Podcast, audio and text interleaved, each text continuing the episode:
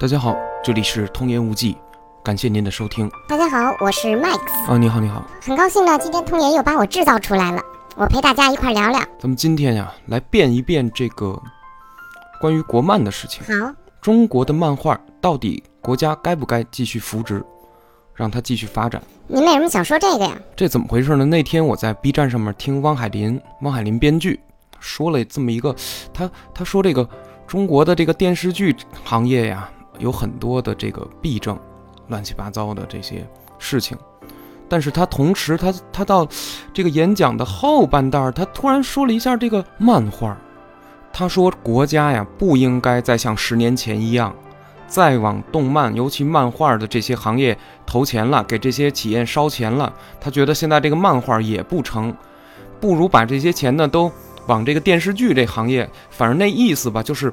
他这个演讲呢，有一部分的言论可能是为了这个，这么说，为了编剧这一个工种，在这个电视剧或者电影来证明证明化，对吧？他说这个编剧在中国他这个地位啊、收入啊、生活状况啊、心理状态呀，不是说那么可不是特别好，或者说对于这个制度呢，他认为还稍稍的有一些欠缺。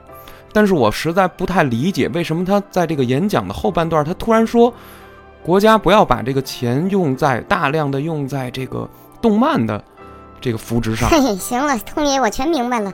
这汪海林合着他说这话，这不是砸您的饭碗吗？您就干这行的呀，不让干动漫了，您以后喝西北风去也得。这这要不说呢？他说了一下，说他简单的一说啊，他说，呃，他说这个日日本动画，你看日本动漫，尤其漫画。造成了这个日本社会里面的这些呃宅男宅女这些现象，他就简单一说，这是有害的。当然，他没有进行一个更深入的一个分析啊。而且，这个相较于这个编剧来说，汪海林先生对于漫画来说，我觉得也是一个可以说是外行吧，不能说是完全的理解日本漫画是怎么一个回事儿。当然，他之前也说了，说人家日本漫画是什么这个从。啊，那个地铁，地铁里面火火车站什么发展起来的？说这个中国呢，一开始就已经都发展出高铁来了，已经没有漫画的这个土壤了。所以说，这个漫画不适合中国。他大概就说了这么一个。但是我说实话，我觉得这个呃，汪海林老师的这个说法呢，实在是稍微的有失偏颇。我觉得他应该呃更负责任一点，就是说你可以说。呃，电视剧行业有一些确实，电影电视剧行业有一些问题，呃，这个编剧的这个现状也有一些不如意。但是我觉得他捎带手，他扫了一下这个漫画，好像用这漫画的钱来补正这电视剧的问题。我觉得这个呢，就我觉得稍稍有一些问题。哎呦，通爷，我觉得你那理解力才有问题呢。人家汪海林编剧说，人家要拿那个呃，那把那漫画钱咳出来。让投投编剧嘛，投投电视剧嘛，人根本就没这么说，对吧？这你自己瞎曲解的。哎呦，跟你说，麦克，这这你就不懂了。中国人说话讲究这个说话听音儿，知道吗？你得听他这个弦外之音，是吧？他他是在贬低这个漫画的这个行业，起码他我不他他，而且他贬的还不光是中国漫画，他是打日本漫画上贬的。他说日本漫画造就了很多宅男，但是其实我不太认为。中国所说的这个二次元吧，或者说 A C G 这个文化，它造成了很多宅男。就这个东西，它不是这个造成了那个，而是这个时代就造成了这样的整个的这些事儿。可是存在在日本的这种现象，确实是确实存在的呀。在八零年代末期和九零年代初，这个是不可否认的。其实汪海林说的一点错都没有。别别别，你别那个什么汪，你加一老师啊，加一个编剧。您把那个弦儿给带出来，失礼了。哎呦，要不这么着吧，你说你的理，我说我的理，咱那咱们今天就较较这个劲，咱们辩一辩这个事儿。不是，来呀，可以啊，这这这咱咱咱可以说道说道呀。我就觉得这个国家其实不应该再大力扶持这个漫画了。那行，那我认为国家应该继续关注，并且给予这个漫画行业一些这个政策上的优惠。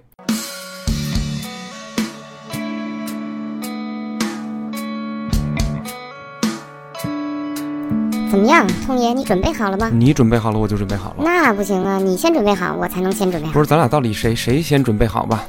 这这甭甭准备了，开辩开辩啊！就这事儿，OK，这不逗闷子吗？这不是，这不较劲吗？来没、问题啊，我准备好了。今天你跟我辩完了之后，通爷你呀、立刻弃笔从政，知道吗？我跟你说的，你都不不不能再画这不不干这行了，你什么玩意儿弃笔从政？上回我那个数位板那笔丢了，那那那是不是你给我掖掖走的？你你给我藏起来了吧？神经病！你难道不知道我的设定是一个人格吗？我是虚无不存在的，你你忘了吗？难道你是我的制造者 制造者呀？行了，我一听你这口条，我就感觉我自己今天赢定了，你知道吗？你看咱这口齿多么你呀、清晰。口齿倒是挺清晰，但脑子是一团浆糊。你呀、甭废话，你你立论，你赶快立论。大家好，我是本次通言无忌辩论大会的主席，我是 Max。现在先由我方进行立论，你可不许打扰我啊，通爷大。哥，这么半天我说话了吗？再者说，为什么你是今天的辩论的主席啊？请对方辩手赶快闭嘴。来立论。那么咱们先看看这道辩题，说国家现在到底该不该继续扶植动漫产业的这个发展？继续扶植说明什么？说明国家之前十年前，二零一几年的时候就开始进行对动漫产业创业的投资，涌现了出一大批的大大小小的这种民企私企，大家都在做动漫。但问题来了，十多年过去了，效果怎么样呢？现在留下了哪些非常非常国人能知道的优秀的动漫呢？这样的动漫多吗？咱们说的再细一点，咱们说漫画，漫画其实就更少了。大家可能看漫画的人知道哦，有《一人之下》，有夏达，夏达的什么作品呢？《长歌行》，对吧？但是咱们中国最后费了这么大劲，你能说出来的作品其实不多。那么中国的孩子到最后竟然看的更多的还还是韩漫、日漫，即使是腾讯、快看这样的大平台一直去推，一直去做自己国漫，但是我们要看到，实际上国漫的分类是非常狭窄的，相较于日本的完善的、成熟的这个漫画工业体系。我方呢，并不是否认国家在前十几年对动漫行业的这些投入，但是问题来了，如果继续这样投入，有必要吗？那么既然如此，我方对当今中国动漫的文化输出能力以及它的娱乐性表示质疑。而且就现在的情况来看呢，中国的动漫现在越来越趋于同质化，很少有新鲜的题材、新鲜的人物造型、新鲜的设定出现。而且呢，这些人物造型、设定、题材呢，也往往没有反映中国的文化特征和社会风潮。尤其是漫画，更是陷入了一种谁火我就抄谁的这么一种死循环之中，进行二手创作。难道这种二手创作的现象这么普及，不恰恰证明了中国的动漫已经完蛋了吗？中国已经没有关于漫画的土壤了吗？那么既然如此，政府为什么不能把这些资金从动漫产业挪出来，把它投到更有用的、更利于中国文化输出的那些行业和那些方面呢？所以我方认为，中国的政府不该继续烧钱扶植中国的漫画产业。嗯，说完了，我可以说话了吧？来，请对方辩手质询。好啊，我首先问一个问题，就是对方辩友，你的知识量能不能代表全体漫画用户的见识和认知呢？呃我确实不能代表，但是漫画的用户少圈子窄，这个是够了争的事实。您不能代表所有漫画用户的认知，对不对？如果你只知道三部国漫的话，但是实际上真正中国动漫的用户的话，他们会知道多少部漫画？那我管不着啊你怎么能用你狭隘的认知来确定中国动漫实际上是没有普及，因而你就说中国国漫没有土壤难道？这个东西大家都不知道的话，这个是它有土壤的证明吗？不知道不代表别人不知道，而且在你这个年龄层里不知道很正常。而且我再问对方辩友一个问题：如果你不继续扶植的话，你怎么知道中国的动漫产业发展不起来呢？尤其是漫画产业国。漫已死，啊什么？国漫已死。我说你听不听得懂人话请对？方辩友用更加严谨的语言回答我刚才的问题难。道国家一直烧钱就能真正的扶植动漫产业吗？你凭什么百分之百有信心这么说？请对方辩友不要用问题回答问题。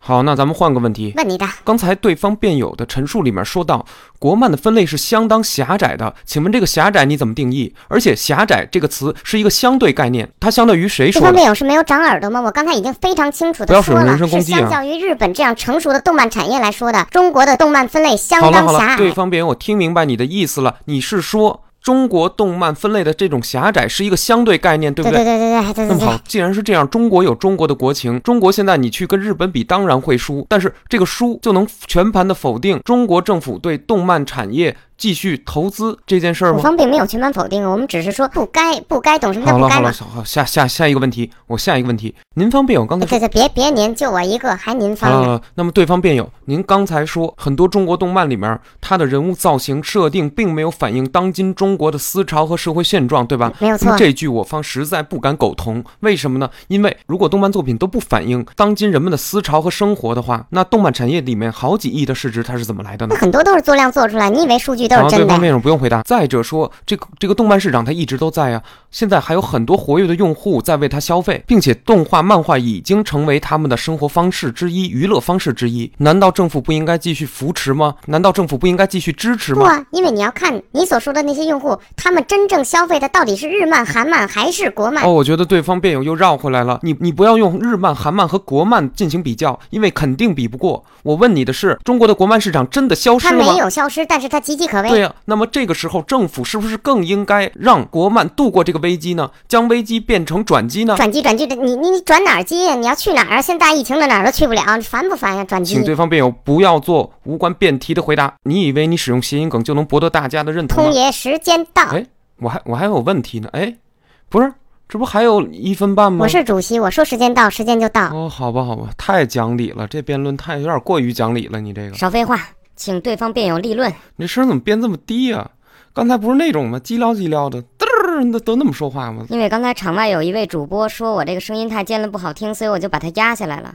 有什么问题吗？对方辩友请立论。嗯、我听着还是有点尖那声儿，这应该是 EQ 值的问题。算了，别别别管了。立论。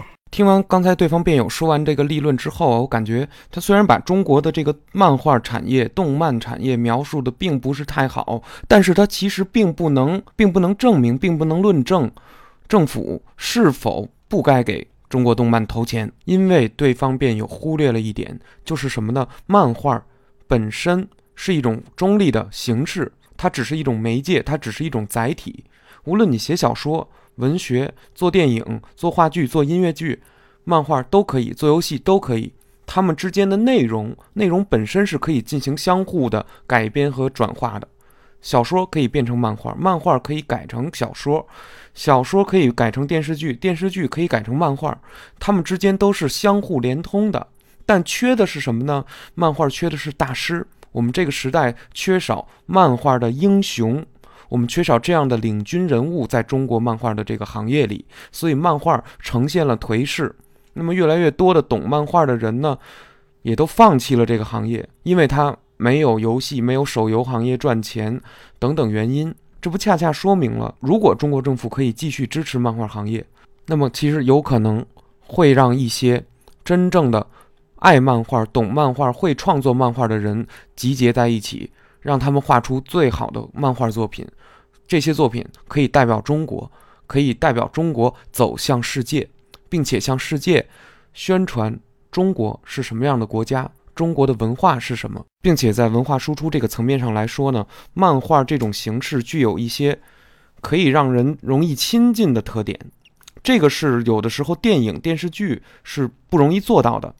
当我们去面对真人的时候，我们的观影其实会有一定程度的压力，甚至是排斥性。但是当我们在看画的时候，这些压力或者排斥性，或者这种对于人种、国别的这种感受就会被减低。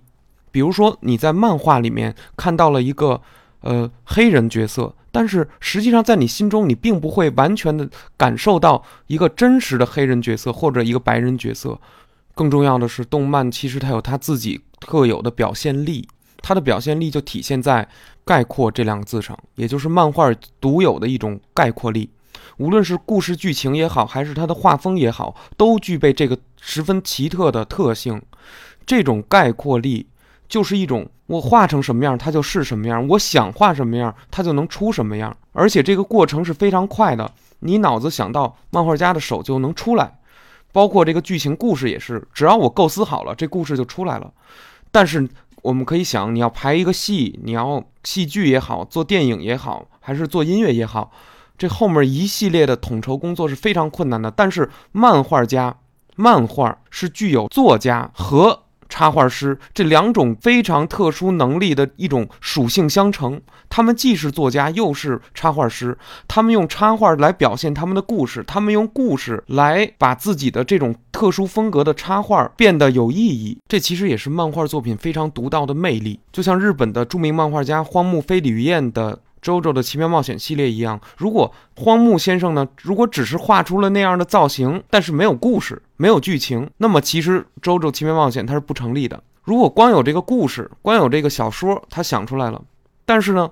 人物画的并不是像他那个画风那样魔性，可能这故事的味道也不是他，也不是那个非常独特的感觉。这就是漫画，它非常非常特殊。它非常非常要求独一无二。那么我们再说回中国的国情吧。现在中国正处在一个发展的阶段，其实各行各业、各个阶层都有他自己的故事。这些故事如果被挖掘出来，被做成漫画呢，其实它有助于对国家的对内宣传以及对外的文化输出。所以说，漫画其实是可以作为一种文化战略产品去进行大量的一个生产制作的。我们完全可以利用并重视这个形式。让国际上面呢对中国抱有更多的好感和更多的理解，从而就可以产生更大的合作、更大的效益。所以说，漫画它不仅仅是一个可以娱乐大众的这么一种文化形式，更重要的是，它可以利用漫画的各种各种分类，方方面面向全世界诉说正在崛起的中国。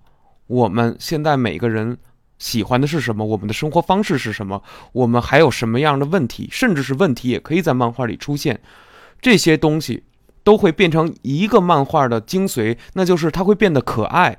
漫画会让这些所有的东西变得更可爱，更容易被人接受。所以我方认为，中国政府应该继续扶持中国的动漫产业。好，通爷，时间到啊，不是，对方辩友，时间到。刚才啊，我咳下去那一分钟呢，我我在这个你的立论这块，我就补给你了。你看，作为主席，我还是非常公平的。行行，还还算有良心啊，还算有良心。来吧，对方辩友可以质询了，三分钟时间。好，我们看对方辩友，其实刚才一直在强调说。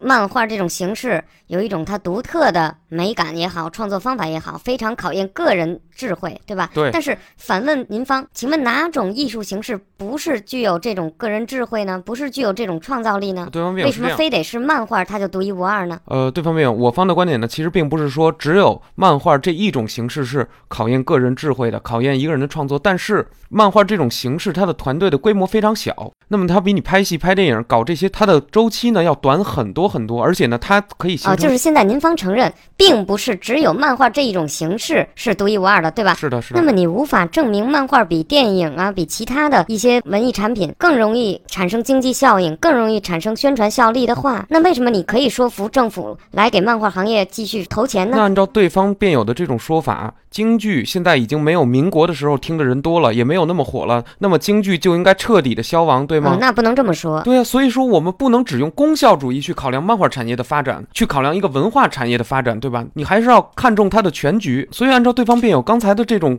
逻辑，那今天这道辩题也就不存在了。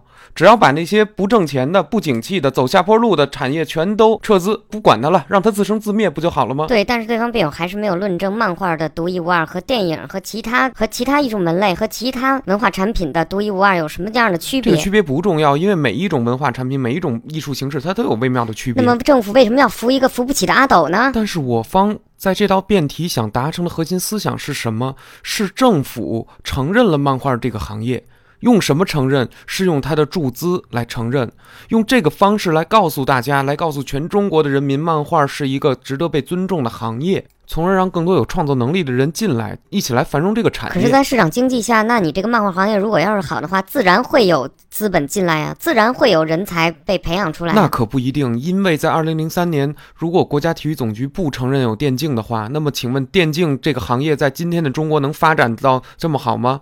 能和韩国的战队去打吗？但是对方辩手，你忽略了一个基本的问题：韩国的电竞是为什么发展起来？韩剧是为什么发展起来？是因为一九九七年的亚洲金融危机啊！正是因为经济低迷，所以他才要发展这些产业。那么说，在未来，如果中国的动漫产业根本就不能给中国带来良好的经济效应，那发展它干什么呢？那话不能这么说呀！就说这个世界上有这么多的艺术形式，动画、漫画、电影、小说，你可以把它当成一种游戏，你玩不好，但是你你你就说你退出了。比如说某一个国家，他乒乓球打的就是不好，他说我我我干脆我全国不玩了，有这样的吗？我觉得动漫行业或者说是漫画，至今也处于偏见之中。啊，对呀、对呀、既然处在偏见之中，既然大家都觉得动漫是不好的东西，那你扭转它有这个必要吗？费人费力费时的，你去扭转它，那你不如把这个精力拿出来干点别的更有用的事儿，不好吗对方别人，我提醒你一下，你刚才说动漫是不好的东西，我方从来没有说动漫是不好的东西，而是说我我所说的偏见是什么？是说指的是它的低龄，是普遍人认为只有小孩才看动漫，大人不看动漫，五十岁的人不需要看动漫，但是这是错的不是。人家不看动动画怎么就错了呢？我我我到岁数我不想看了呀。有很多动画电影，有很多的动画，即使是七八十的人看，也可以看得很感动，也可以被触动到。因为动画它是一种艺术表现形式，动画不能代表低龄。如果你认为低龄的作品代表简单，代表可以糊弄，代表好对付，那就完全错了，完全反了。越是低龄的东西，越需要去考究。不不不，对方辩友，我觉得你完全搞错了。你说的那种东西可以叫绘本，绘本馆就能全包了，为什么非要去看动漫呢绘本跟？动漫当然有差异了，题材形式都不一样啊，它完全是完全不同的形式。绘本的插画和动漫的这种画法、漫画的画法完全不一样。再者，漫画其实更接近于一种小说的形式，其实它本源上更接近于写作。我觉得对方辩友现在已经陷入了一个误区，你总是把漫画特殊化。那如果这道题换成国家该不该扶持电影的话，那电影也是特殊的，那戏剧也是特殊的，京剧也是特殊的，都应该扶持，对吗？如果是这样的话，那我们讨论什么呢？我们讨论的意义又，在哪儿呢？这个还是要细分的，因为你享受每一种文艺形式都必须有相对的特定的场景才对。你看戏剧，你必须得在剧院里面踏实住了看；你看电影，必须要上院线去看；你看视频、看流媒体，可以坐在你家打开你的智慧屏看。但是你看漫画的时候呢，对吧？漫画它体量很小，你可以下载好了之后。在地铁里看，你没什么事儿的时候翻一翻，或者甚至有的孩子在课间十分钟的时候，人家看看一会儿漫画，对吧？但是你作为一个电影的叙事，作为一个戏剧的叙事，在这个时候你没法让一个孩子坐在校园的课堂看一场话剧，这是做不到的。但是他可以看一画漫画，他可以看一个简短的泡面番，这个是可以做到的。同时，他获得了快乐，获得了解压，即使这些内容没什么真正的营养。哎，大家也都听到了，刚才对方辩友自己也承认了，这些内容没有什么营养啊，那干嘛还要给孩子看呢？那国家干嘛还要花重金去扶持它呢？有什么意义一个？漫画即使它没有营养，但是它还有它的娱乐的意义，它可以给人疏解压力，带来快乐，对吧？更何况随着年龄的增长，他所看的漫画会不一样，他所看的类型和内容都会发生变化。那么需要更多的漫画制造者来去为不同的观看需求来创造不同的漫画，这个才是正路，而不是一味的去躲，一味的，去逃避，时。间到。好，谢谢主席。哎呀，看得出来，通爷是真的很热爱这个漫画。嗯，一般一般一般。通爷，你是站在这个自然立场上在和我辩论，对吧？呃，主席，我想申请一个小时的结辩。嚯，通爷，我没听错吧？结辩有结一个小时的吗？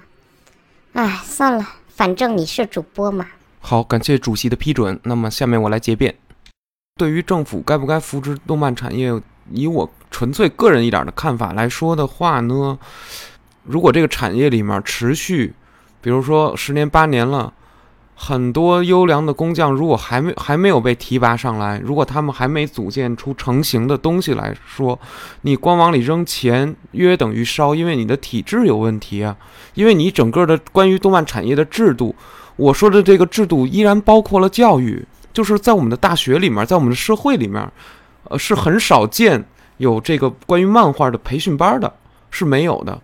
在系统的这种公立大学啊，也很少见说哪个学哪个学校，甚至美院开了一门漫画课，大家都有插画课，对吧？这个都按国际来，但是漫画因为有可能因为它是一个日本的偏东亚的这么一种。比较特殊的一个载体吧，所以他有的时候他没有专门学校画漫画的人啊，嗯、用我今天的话说，就很多咱们能在，就孩子们能在像腾讯、快看、网易什么的 B 站，很多国漫，所谓的国漫。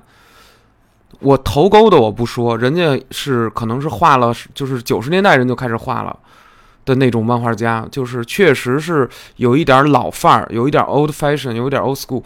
但是很多这种新进的，你说呃九五后画手、零零后画手啊，很大家很多人的水平，咱不说插画，就是说他做漫画的人的水水平是不够的。他有两个不够，一个是他的学识、学历、见识不够，二一个是他作画水平不够。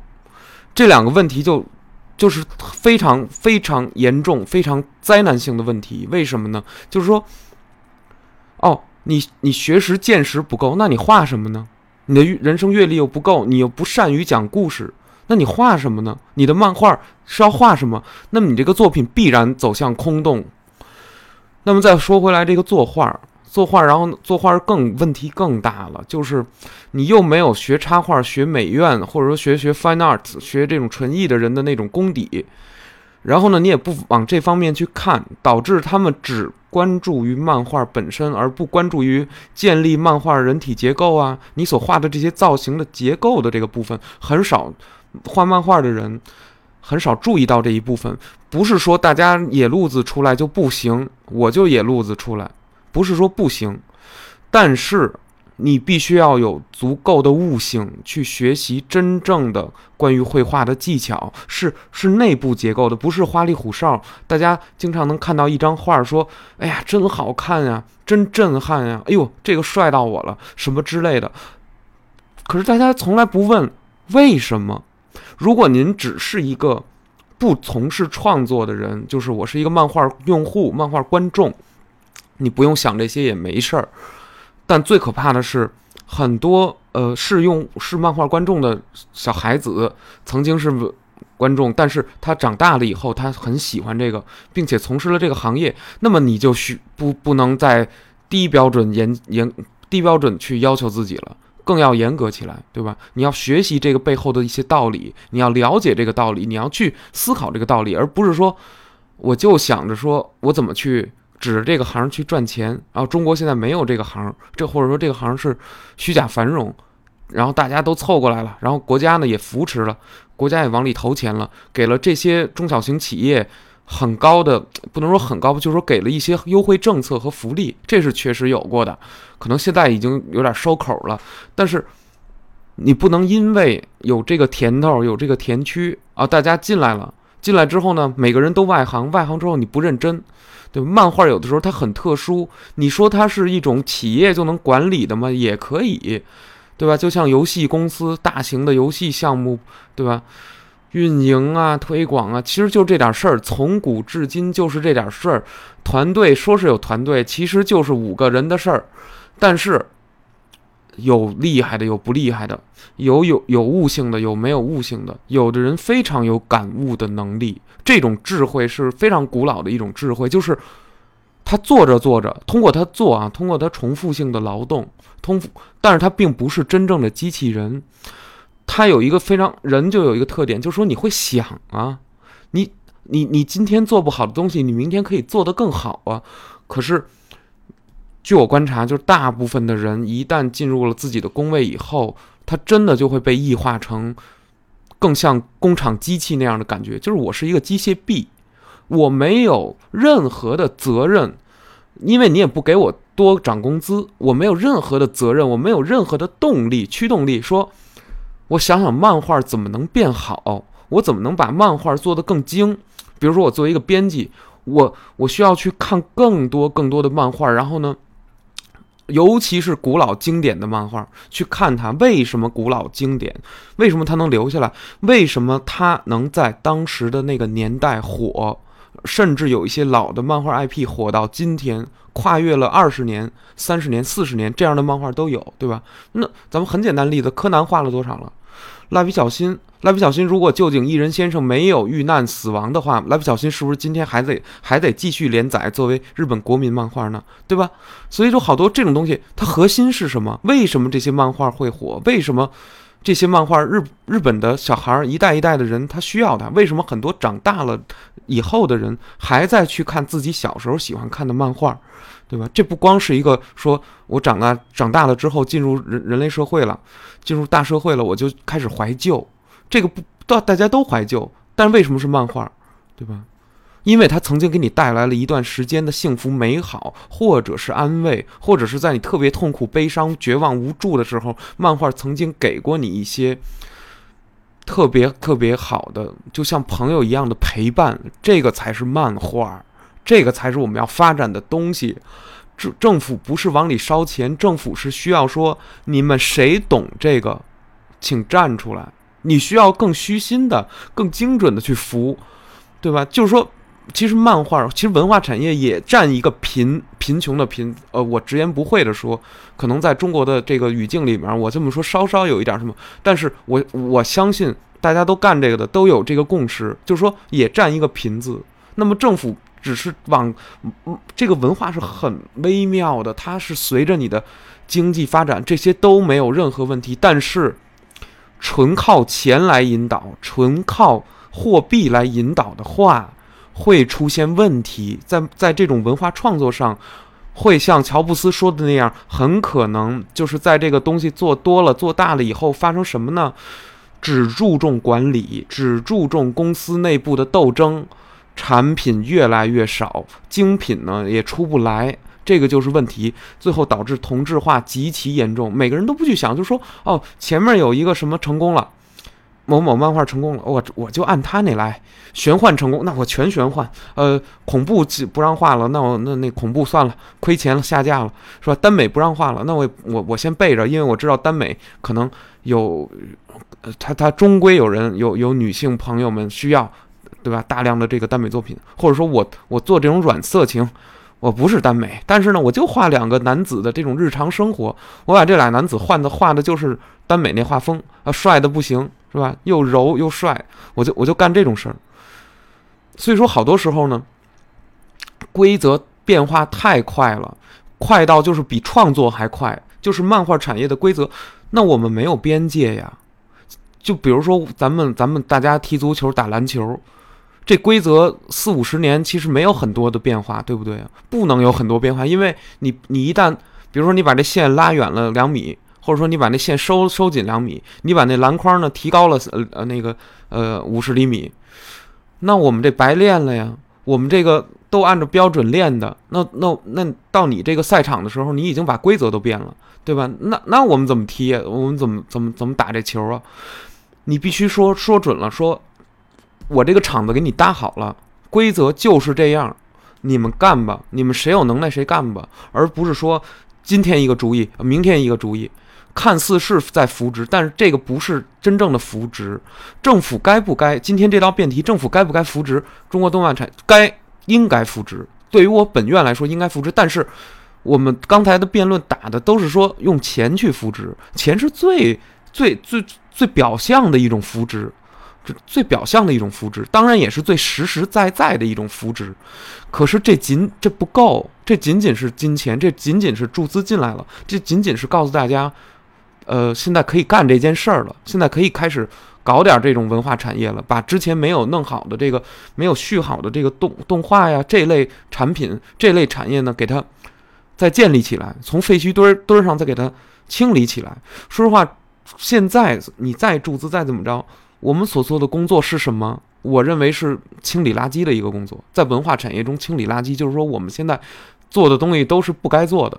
呃，这句话我怎么理解？我想说一下，就是说我们该做的是什么？我们该做的就是，OK，出产更多的漫画，漫画把拉拉高漫画的边界，不，它不是给小孩看的，不光是大人也可以看。不仅可以看，是非常有阅读欲意愿的去看，非常喜欢、非常真爱的去看这个漫画。我们爱漫画的人，小的时候很少在国内哈很少看到正版漫画，因为国内也很少引进，看的基本都是盗版。但是我们也有看盗版也得看呀。好，我们知道有这东西了，我们就看看完之后长大了，长大了以后。哦，知道可能上上台湾、日本啊，上上什么什么香港啊，或者是后来就网购了，说哦可以买到这些正版的，比如说香港哪个出版社的，台湾哪个出版社的漫画，我们拿到正版的了。或者说有的人啊去日本旅游的时候是，去人书店扫一圈，带几本漫画回来，这个有吧？当我们拿到这些漫画的时候，我们就发现哦，漫画的印刷原来这么精美，单行本的印刷原来这么精美，就是。你拿到它的时候，你会非常非常珍惜，因为你知道它真的是背后也一个团队四五个人加编辑，一一块儿这么出产出来的这么一个东西，一个非常小的规模的一个东西，就好像你在吃一个煎饼。就好像你在吃一个包子，它可能就是两三个人就这事儿就办了。但是问题是你每天都在吃，它是精神食粮，对吧？它可能没有那么华丽，没有那么多的营养。也许它不像某些大的电影大师的这种大的作品、大的制作或者大的商业电影那样的恢宏。但是漫画本身蕴含的就是这种以小为美的这种恢宏啊！它在短短的这几十几页稿纸里面，就给你讲了一个波澜壮阔的故事。给你蕴藏了一个非常发人深省的精神，这个才是漫画的本源啊！不是漫画本源，不是为了赚钱，而是它当然要生存，但更重要的是，漫画从手冢治虫起，它就是一个反思社会的一个工具，一种另一种承载寓言的一个工具，是寓言漫画。我更认为漫画是小说的原因是什么呢？它有虚构，小说就是虚构，那么。漫画是虚构，漫画可以纪实，但是漫画是虚构，因为你毕竟已经是一种艺术形式了。那么虚构就是就会发生什么呢？你会变得童话化，就是这个东西会变成一种 fairy tales，就不会它它脱脱离它出离于生活，源于生活，出离于生活，这个才是漫画的美感，就是你能在漫画中。我创造了一个非常夸张的事儿和造型和人物造型，这些设定看似非常夸张，但是你你你却能在漫读漫画的过程中，你会有一种似曾相识的感觉。哎，他好像说的就是活生生的这个生活里的某件事，但是好像又不是那件事的那那一种抽离感。这个就是所有的漫画里面的一种非常微妙的一个小轴，一个小的度，就是似是而非。这这种阅读就特别特别令人着迷，就是你真的叫做白日梦式的这种阅读，这是漫画能给漫画观众带来的。就是如果您从来不阅读漫画，其实没有关系。比如说您从小一本漫画不接触，一眼。动漫不看，其实一点事儿都没有，不影响您的日常生活工作，因为您也许还看别的，对吧？您喜欢更奇、更更好的这种表表表现形式、表演形式，对吧？芭蕾舞它也有，它它也不干跳啊，它这里面也带剧情啊，对吧？所以说，就很多东西都是这样。漫画是一个讲故事的载体，把故事讲好，你需要什么？你你需要好的编剧，你需要好的真正的有故事头脑的人。但是中国就像汪海林先生说的一样，电影圈、电视电视剧圈的这个编剧都有各种各样的发愁的事儿，各种各种的限制，各种各种的，甚至是地位上的这种这种卑微。你这种情况下怎么能叫做能能出产好的文化产品呢？对吧？你怎么能对吧？所以说。政府的真正的扶持应该替这个讲故事的人证明话，因为 story story 这个故事故事故事人呐，就是一种听故事、编故事、讲故事的生物，千百年来全都是故事。我随便拿一本经书《论语》，是不是故事？《战国策》是不是故事？对不对？《三国演义》是不是故事？《三国志》是不是故事？迷人啊，故事特别迷人，寥寥几字，看似不多，对吧？就把一个人活生生的勾勒出来了。但是这个人只能活五十几年，是诸葛亮丞相只能活五十几年，夏侯惇将军只能活那么，是吧？六七十岁。但是他们的故事，他们的形象却被寥寥几个文字。那一篇大家数数，夏侯惇的传几个字啊？没多少字，但是。留到今天，并且被很多人喜欢，哦，被很多人继续改编，喜欢他的一这点设定，对吧？一个一个人可以性情在青春期的时候特别暴烈，有人辱骂夏侯惇的老师，夏侯惇就把那人给杀了，是吧？哎，你听这种东西，今天也有这样的孩子呀，你说不得骂不得呀，对吧？你一说他，他蹭了，他给你宰了，这种事儿也有啊，对吧？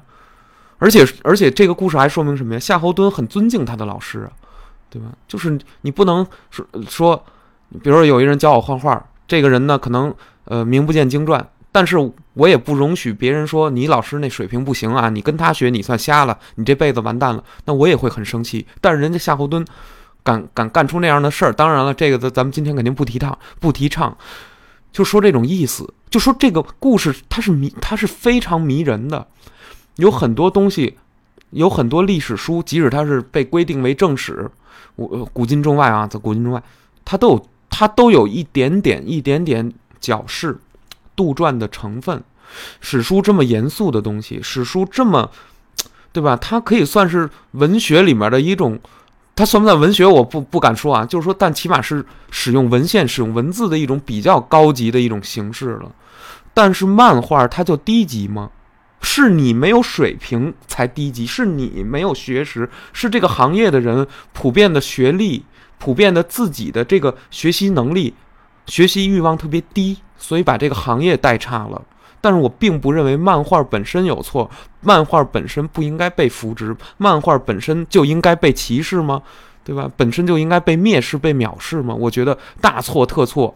如果说是真正有几个人，大家服说，把这些人拢上来，把这种漫画，把这种能真正的弘扬咱们国家的这个社会主义特色的，咱们国家这个好的这种生活方式的这种漫画，给他给他大量的。发行出来，我觉得你出版公司也好，还是你这些网络的 APP 的这些腾讯啊，这这这大厂的平台、动漫平台也好，你有没有真正的引导这件事儿？这是你的社会责任呀，这是你的社会责任。我们都在等这一刻，而不是你天天在弄玄幻，说这些东西小孩爱看，那我们就都放这些东西。你这不是越来越幼稚吗？你这不越来越。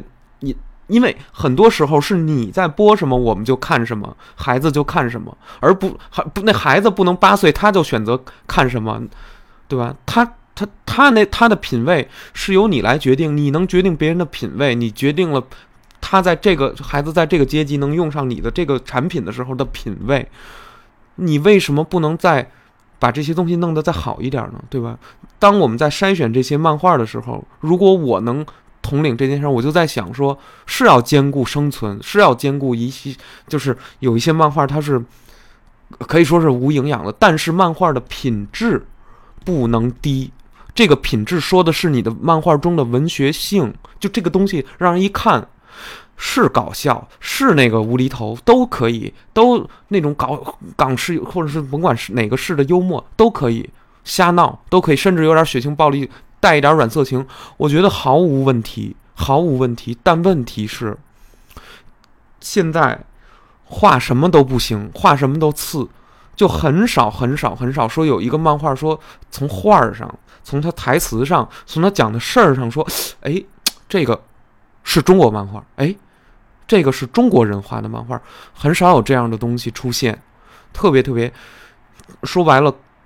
你你一味的使用条漫这种质啊，或者说，包括它的格式上啊，有很多很多很多东西是值得进一步去由咱们中国人根据中国的国情，根据中国的文化，根据中国的当代文化，当代的文化有很多种，对吧？咱们中国有很多层次层级，每一个层级呢又有很多的故事，有很多的心酸，有很多的小感动，有很多的恶意和善意。漫画要。记录这些东西，要表达这些东西，用什么方式呢？用一种非常飘渺的，用一种非常可以说是美化的，或者说是夸张的一种感觉去说这种故事，而而不是说玄幻就是跟那傻打，然后一个人特别强，你把别的人都灭了就很高兴。这种漫画太低级了，我只能说，对吧？这种漫画太低级了，就是你没有任何的营养，你这里面没说到任何的核心的东西。所以说这种东西即使火，又有什么意义呢？你你拿你随便拿一本日本漫画，你掏过来，翻译成中文，你去读，你都会说：“哎呦，你说这人这东西他怎么设计，怎么编的？为什么非常注重个性，非常注重个性？就是越偏门越怪越好。其实当年啊，我认为中国的网络漫画繁繁盛的时候。”我觉得有一个比较神妙的时段是真正，我觉我觉得，我个人认为应该是有妖气，有妖气这个时代，在有妖气的这个平台上，其实涌现出了好多好多的，我觉得可能是埋藏于民间的一些热情。当然，你也可以反驳我说，有妖气这不已经没落了吗？已经黄了吗？因为他的漫画东投一个西投一个，然后呢，这个拿纸画的也有，拿擦屁股纸画的也有啊，是是那那个那那拿什么材质画的都有，看上去非常的不精不精美，或者说它邋遢，或者说就是会感觉啊不规范，没有垂直度，它可能死在这个上面。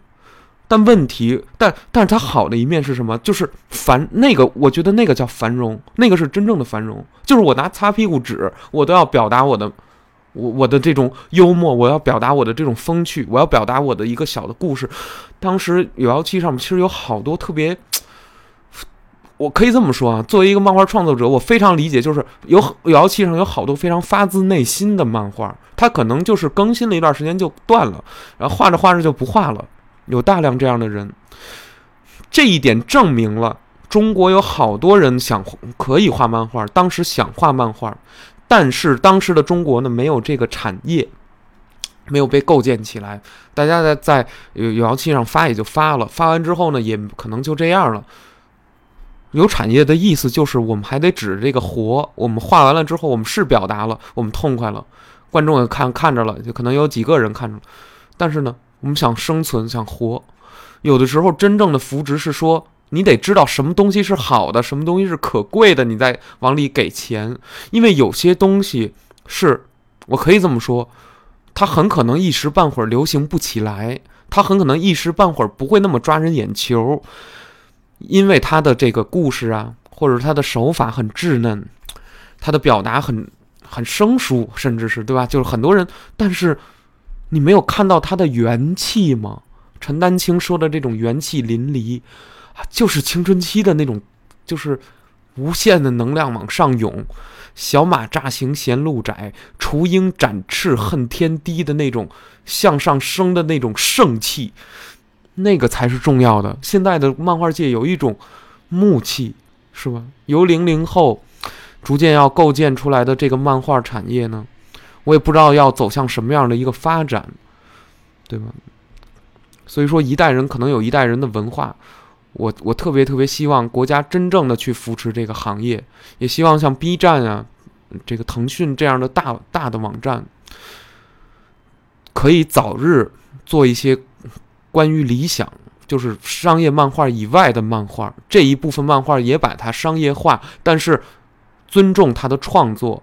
珍惜他的创作，珍爱这些创作，因为你不珍爱，你你不给土壤，你不把这盆子水倒清了，那那你的观赏鱼在里面就游着游着就死了，就浑身就掉鳞就死掉了。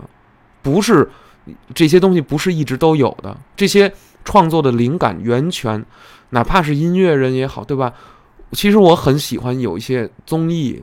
对吧？关于音乐的这些，你甭管他是不是有足够的音乐性，或者他太综艺了，或者表演，但起码他在说这件事儿，他起码在给你普及这件事儿，起码给这些有偏见的人在普及。值得普及的东西太多了，对吧？一种事物它很可能带有一种阶级性，就是说白了，简单简言之吧，比如乐队夏天里面的乐队，你真下放到五线以外城市听吗？听的人多吗？大家都听吗？对吧？或者说五线以外城市的人听的那个歌，你听吗？对吧？你一听你会觉得有点，甚至成给给给这个大大首线城市的人听，你会觉得觉得有点都不好意思听这种歌，是吧？所以说，就好多时候是这样的。怎么能把这些东西串起来？把这些国家呀、社会这么大、这么庞大的一个图景，这么一个画像，这么一个国家的一个群像，怎么给它串起来？不单单是说我们需要一种统一的标识，有的时候是什么？是说我们需要求同存异，这是中国的文智慧吧？这是中国的包容吧？求同存异，把不同阶层东西给它嚷出来，让它出来，让这些声音相互的。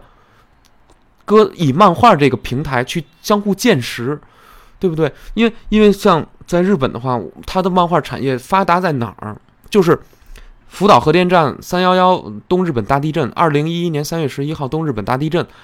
然后呢，呃，这个地震完了之后，影响了这个，把这个福岛核电站给弄爆炸了，核泄漏这个事件，当当时大家都知道，引起了国际的轩然大波，然后对这个核的问题、核威胁的问题又进行了一番讨论。那么，日本当时是涌现了这样的纪实漫画的《福岛核电这个漫画是台湾还出版过这个这个繁体中文版。中国有这样的漫画吗？中国有这样的严肃漫画？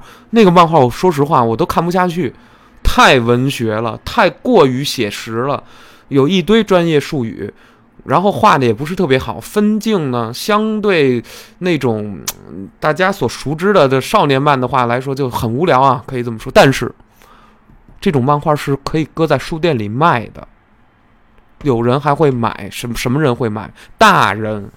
长大了的人不爱看胡打胡闹，我们爱看点儿，这个世界是什么？我们为什么这样？我每天在生活，我我每天都在干什么？别人又是怎么生活？这样的漫画，有的时候写实是很很好的呀，因为大人需要这种。我们长大了以后，我们再看混打混闹，就觉得有点，确实有点无趣。我小的时候很喜欢看，但不代表我。我三十五岁了，我还喜欢看这种东西。我五十岁还喜欢看这种东西。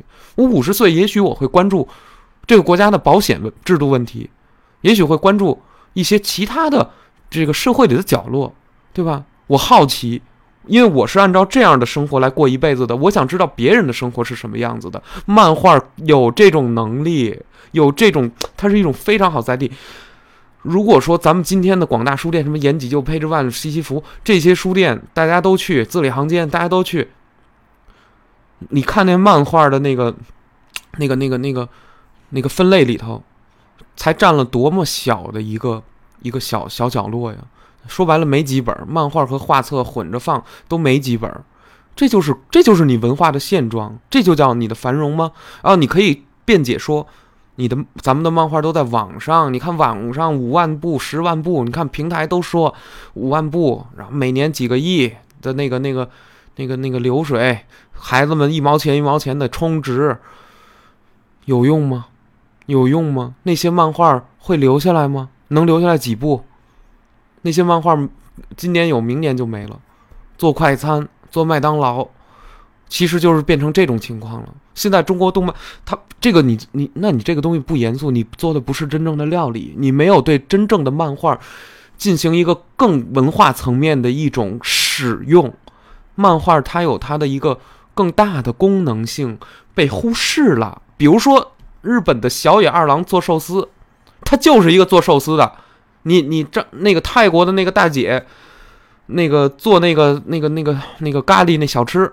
他他他火了，他火了，因为他那个他他选的都是最好的材料，是吧？小二小二郎从从战争时期，从一九四几年就开始捏寿司，他捏到今天，捏到捏到捏到今天，他火了。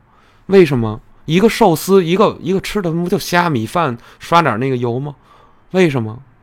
因为它是文化符号，因为它是一种坚持，它里面蕴含着他们这个民族的一些精神。这个很重要，画漫画的人应该心里有这种东西，有这种抱负，你才是画漫画的，你才是做漫画的人。有很多人就是无耻商人，说白了，有很多人就是无耻的管理者，说白了，不懂漫画，污蔑、毁灭漫画，毁灭这个行业。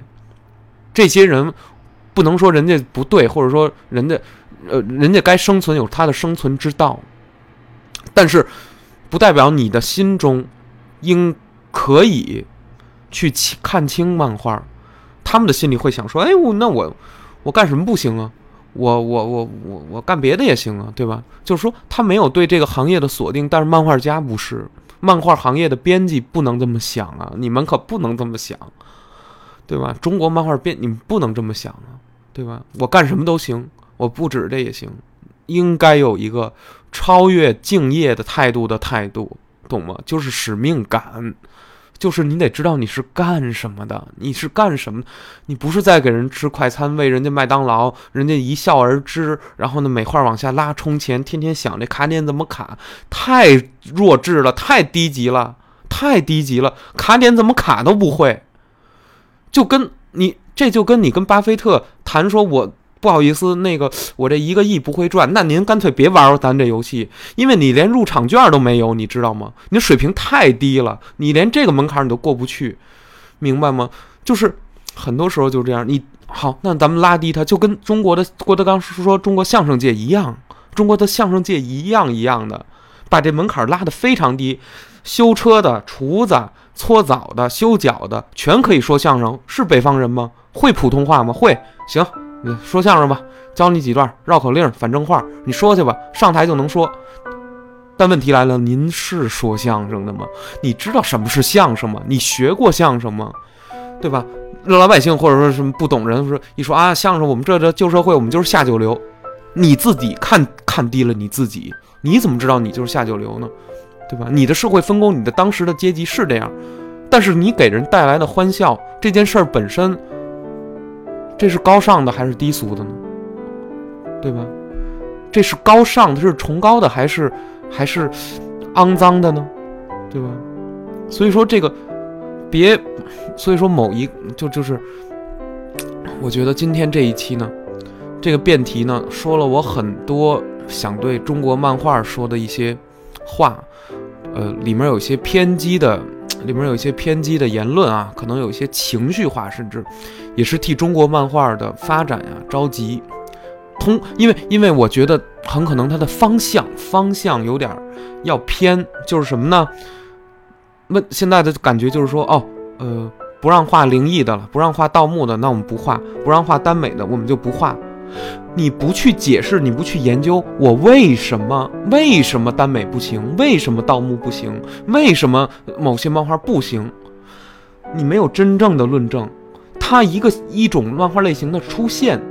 对吧？你把它删掉可以很容易，你政府勒令平台下架，广电总局勒很容易发一个文，大家都要遵守，谁也不敢偷着干，对吧？大家可能偷偷囤一点，知道它还有潜力，可能囤一点，但是绝对不往上发，觉得政策松一点再往上发。但是问题是，您在制定政策的时候，您想到了没有？你除了删减它，你除了把它摘掉，你要给它添入什么？这个很重要。你可能说，哎，这不是我们政府职能部门要管的事儿，跟我们没有任何关系，很可怕，很可怕，很可怕，很很令人恐惧。如果如果有的人，如果如果大家对，如果政府部门的文化产业的人，如果有人是这么想的话，很可怕。我会感觉到有一种被欺负的感觉，就是。漫画家，或者说有内容创作能力的人很无力，大家很无力。对于这个市场的扭转的能力也也少，然后我们这个行业也缺乏英雄。我觉得夏达米二都不够英雄，都不够，他们就是一个作坊，他们还是一个作坊。但是这对于漫画来说，这是够的，这又是够的。为什么？因为漫画最好的状态就是一个作坊，就是你们几个人工作室攒出一个好的东西来。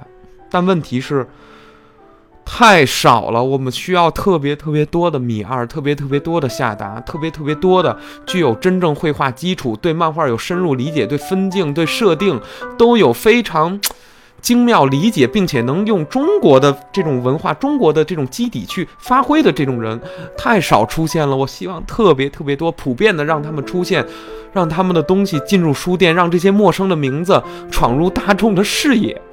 这个。才是我的愿望。所以说呀，漫画这个行业，如果想好的发展，政府应该扶植，对吧？就像当时政府承认电竞一样，承认它是一项体育运动一样，可以说是力排众议。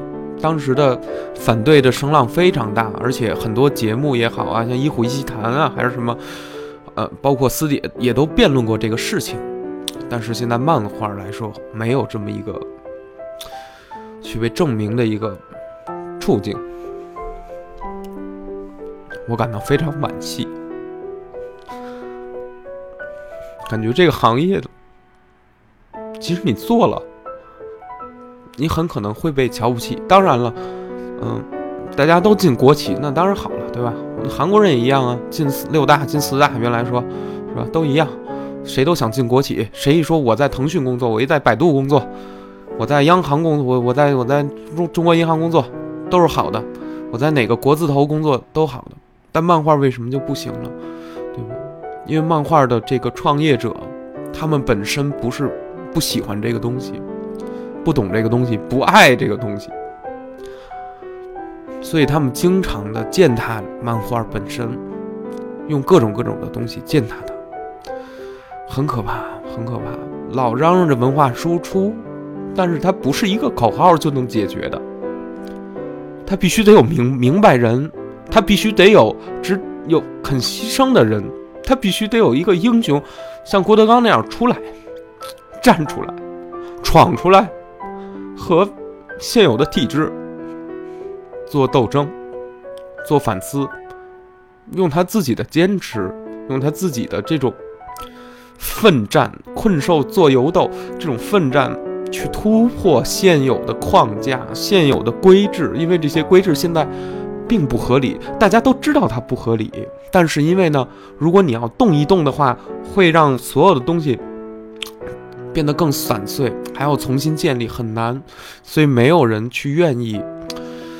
做这个调整，包括现在也不是时机吧，也可以这么说，不是时机，时机未到，都可以理解，都可以理解。但是我相信，终有一天，中国的艺术、漫画、文学、影视、音乐会走出世界，会真正的进入到中国以外的国家，在别的国家的货架子上。也能看到中国的电影、中国的 CD、中国的漫画书等等等等，而且这些漫画是高质量的，审美、内容、故事具有它的意义，具有它的文学性，很多东西会被千古流传保留下来，就像就像老夫子那样，就像龙珠这样，对吧？哪哪一代人看他也不会觉得这个东西是脱实的，因为它有一种非常非常非常。独到的东西，一种文学性，一种跨越时空的美感，一种跨越时空的，只要你还是人类，你就可以理解的那种情感，那种那种东西，那种东西才是我们漫画应该去画的，而不是混打混闹。这种混打混闹多了，自己就在给自己泼脏水，自己给自己招骂。让别的行业的人瞧不起，对吧？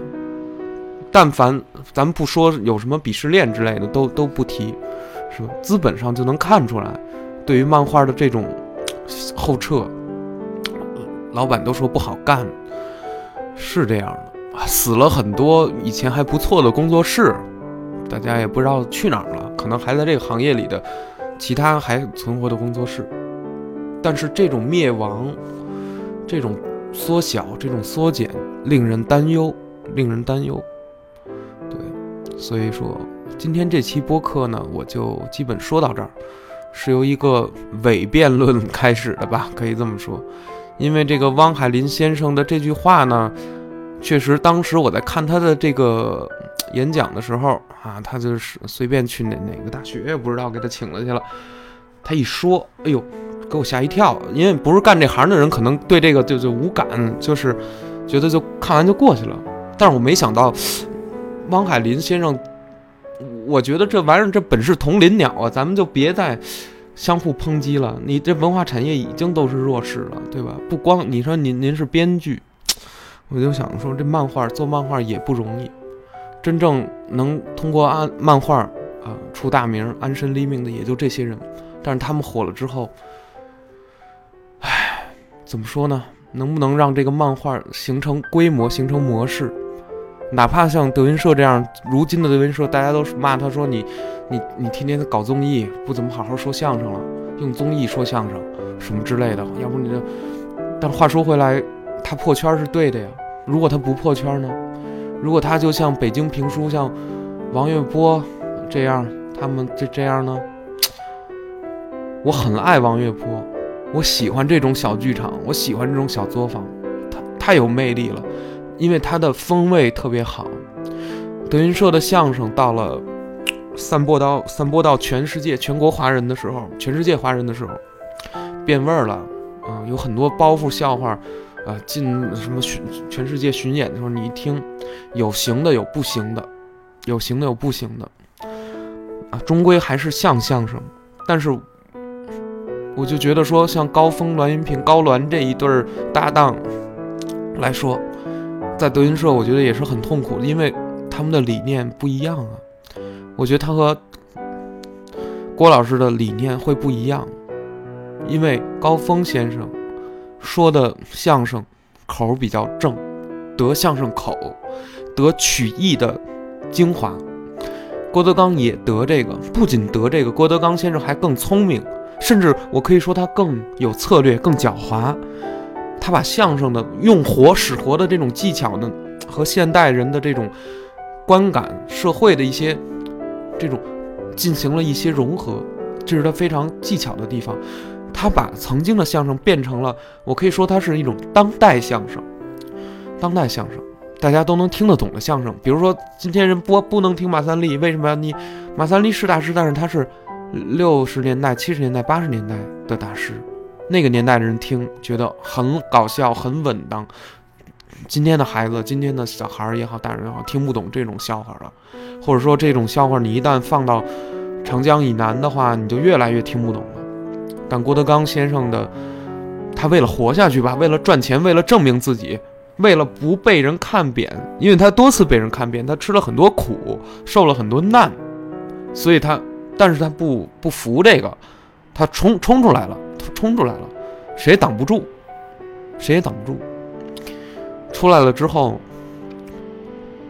但是他到了现在这个位置上，和他和他曾经反抗的那些人的位置呢，是吧？甚至有一些可以说是虽然不同领域吧，但是平起平坐。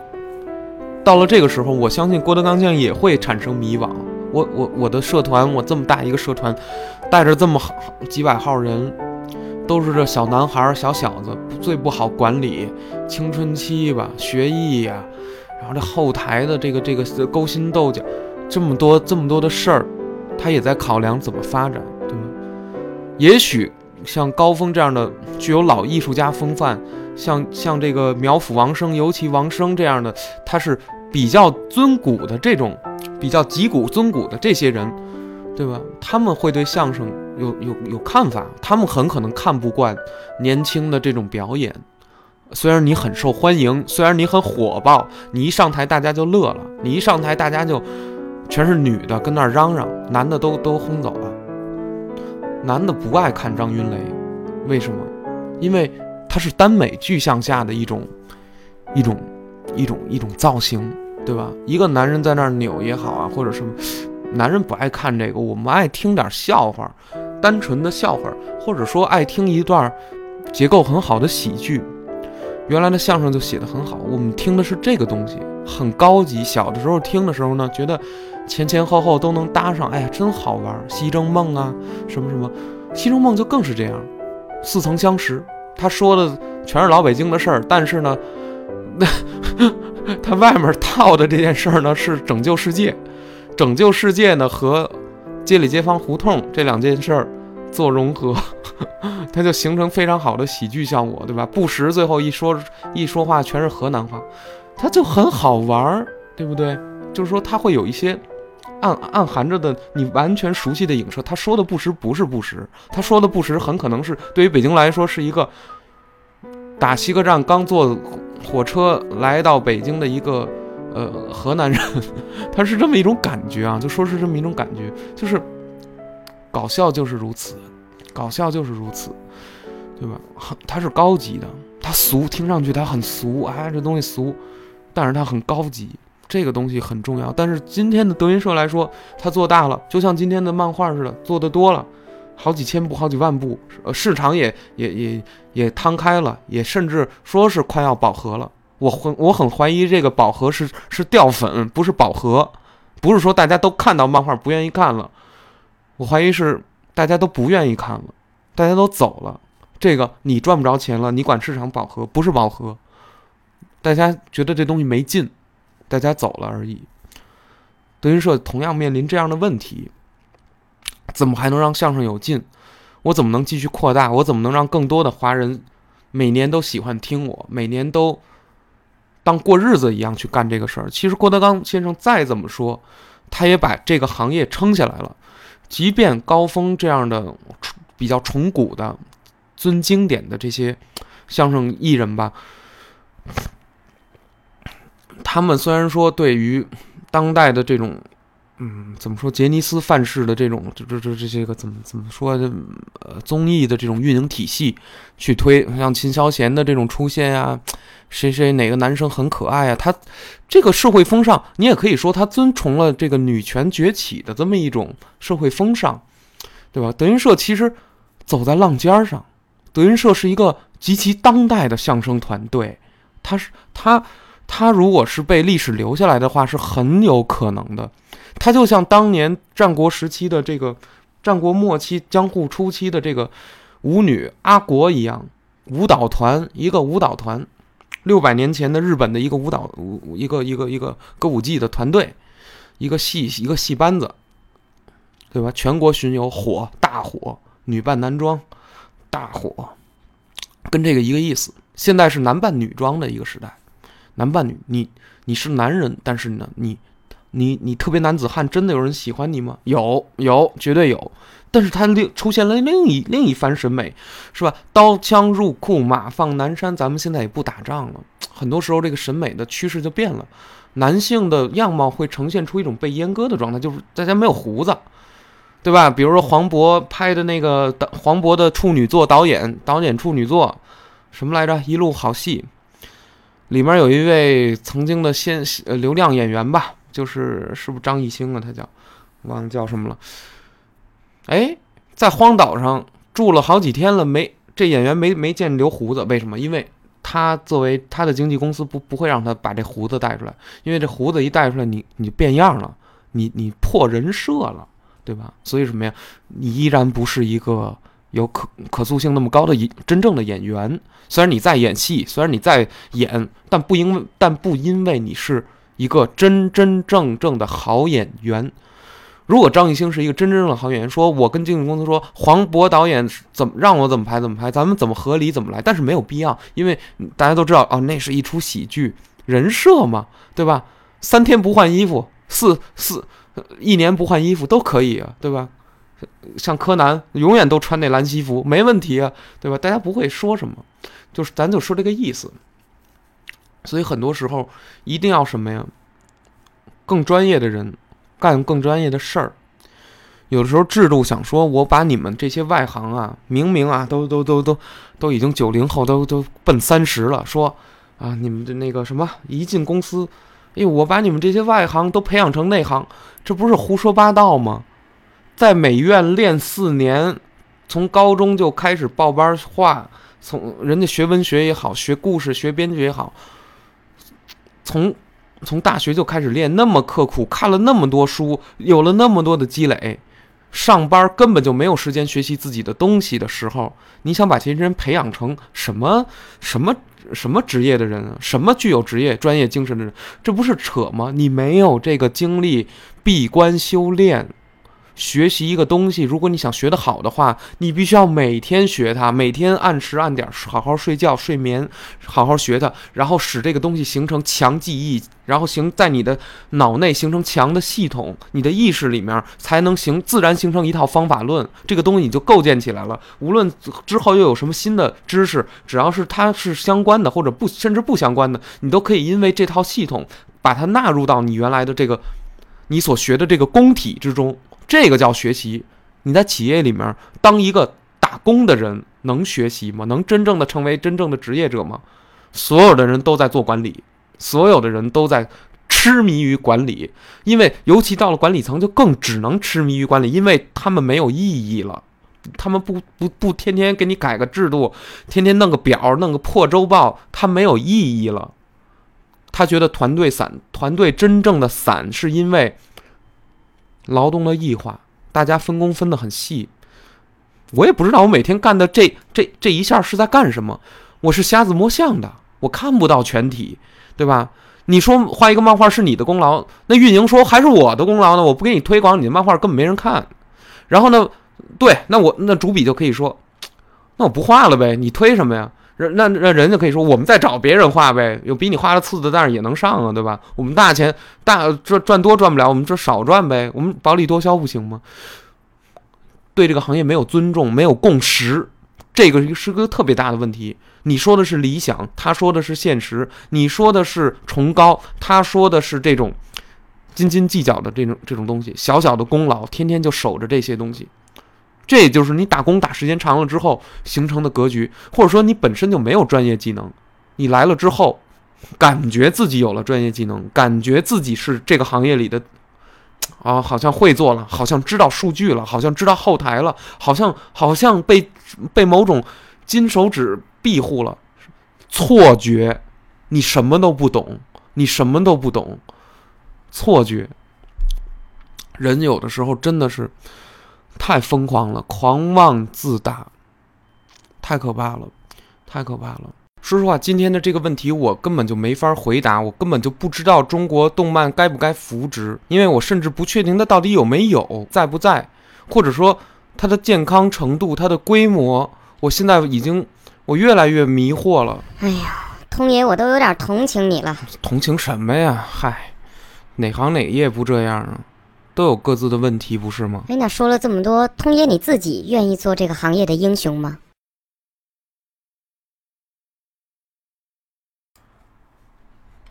不愿意，但是如果这个行业有英雄出现的话，我愿意辅佐他，我愿意跟着他。那明白了，前提是得入得了您的法眼，不是？嗯，就这么说吧，哪怕这辈子我就是给人勾线，我就是给人画背景都行，给人上色都可以。但是我觉得光荣，但是我觉得我这辈子值。我可以挺起胸膛说我是画漫画的人，我是一个漫画师，我是一个漫画的勾线助理、上色助手。啊？怎么打杂儿的呀你？不不不，Max 不是这么回事儿。其实一个人对自己是有分析、是有定位的。我非常清楚自己能干什么，擅长干什么，适合干什么，所以我才这么说的。我不妄图当英雄，但是并不代表名望或者这个行业对我没有使命感。名望对我没有吸引力，那说明其实你的抱负还在呀。哎，不敢奢求这些了，因为我已经老了。说白了，从生理上，等会儿您还没到三十呢吧？人到了一定岁数，他开始腐败，身心都会腐败，眼睛就会朝着人民币看，而不是朝着理想看了，这是很现实的。我的意思，今天这期播客的意思，就是在这个。体制下，在这个氛围下，在这个土壤下，不能让一代又一代非常非常有才的年轻人，让他们在浪费自己的才能。他们是做美术的，他们需要证明化，他们需要被政府重视起来，有一个良性的、正向的宣传。因为原来所谓的艺术生也好，文艺生也好，学个乐器，学个什么舞，它的侧面是，你分儿低，你分儿低，你你不会学习。